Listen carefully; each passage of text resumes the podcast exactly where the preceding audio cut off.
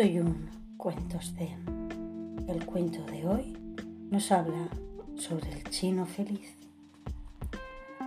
Cualquiera que recorra los barrios chinos de ciertas ciudades de Estados Unidos observará unas estatuas de un individuo robusto que acarrea sobre sus espaldas un saco de lino.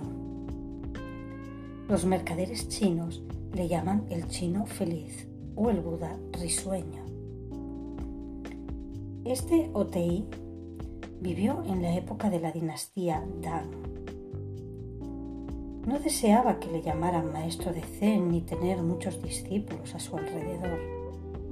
Recorría las calles con un gran saco que contenía caramelos, frutas o rosquillas, las cuales regalaba a los niños que le rodeaban para jugar. Estableció un jardín de infancia de las calles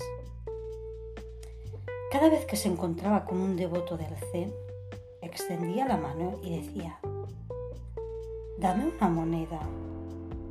Y si alguien le pedía que regresara a un templo para enseñar a otros, decía de nuevo, va, dame una moneda. En cierta ocasión, cuando se dedicaba a aquella mezcla de diversión y trabajo, otro maestro zen se acercó a él y le preguntó, ¿Cuál es el significado del zen? Otei le dio una respuesta silenciosa, dejando caer su saco al suelo. ¿En qué consiste entonces la realización del zen? le preguntó el otro.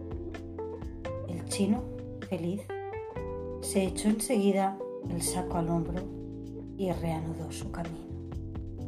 Y hasta aquí el cuento zen de hoy.